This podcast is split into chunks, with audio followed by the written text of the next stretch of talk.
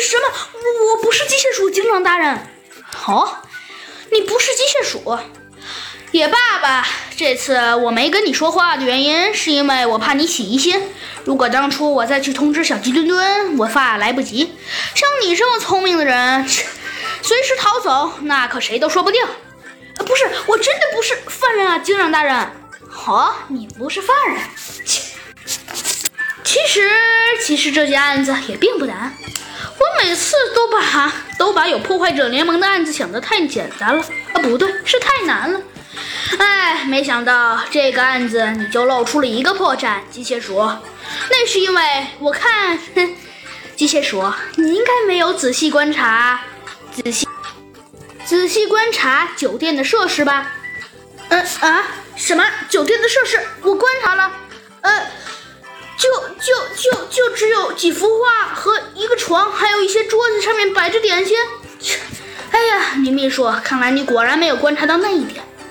你观察到了地毯上，不对，是地面上有毯子吗？呃，这，好，就算你观察到了，你应该也不会注意吧。就是因为客房中有厚厚的地毯，所以，只见。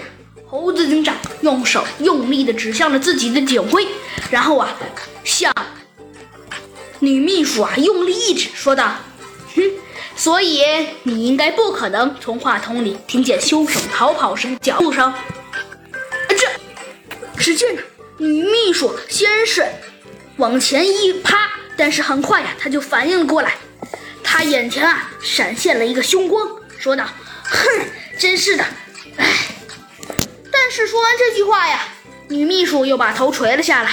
她说道：“哎，好吧，这次算你厉害。为什么女秘书不挣扎呢？哎，因为前几次啊，猴子警长要不是没抓住，就是给机械鼠弄了点手铐。那些小玩意儿可治不住本事特大的机械鼠。但是这个锁链，机械鼠应该是奈何不了了。”哎，机械鼠，你还是到监狱里好好的反省反省吧。猴子警长和小鸡墩墩啊，总算抓住了可恶的机械鼠，但是他们却往往没有料到一件事情，那就是在顶级监狱中，机械鼠居然越狱了，而且这并不是更可怕的，更可怕的事情还发生在后头呢。好啦，这一集的故事啊就到此结束了。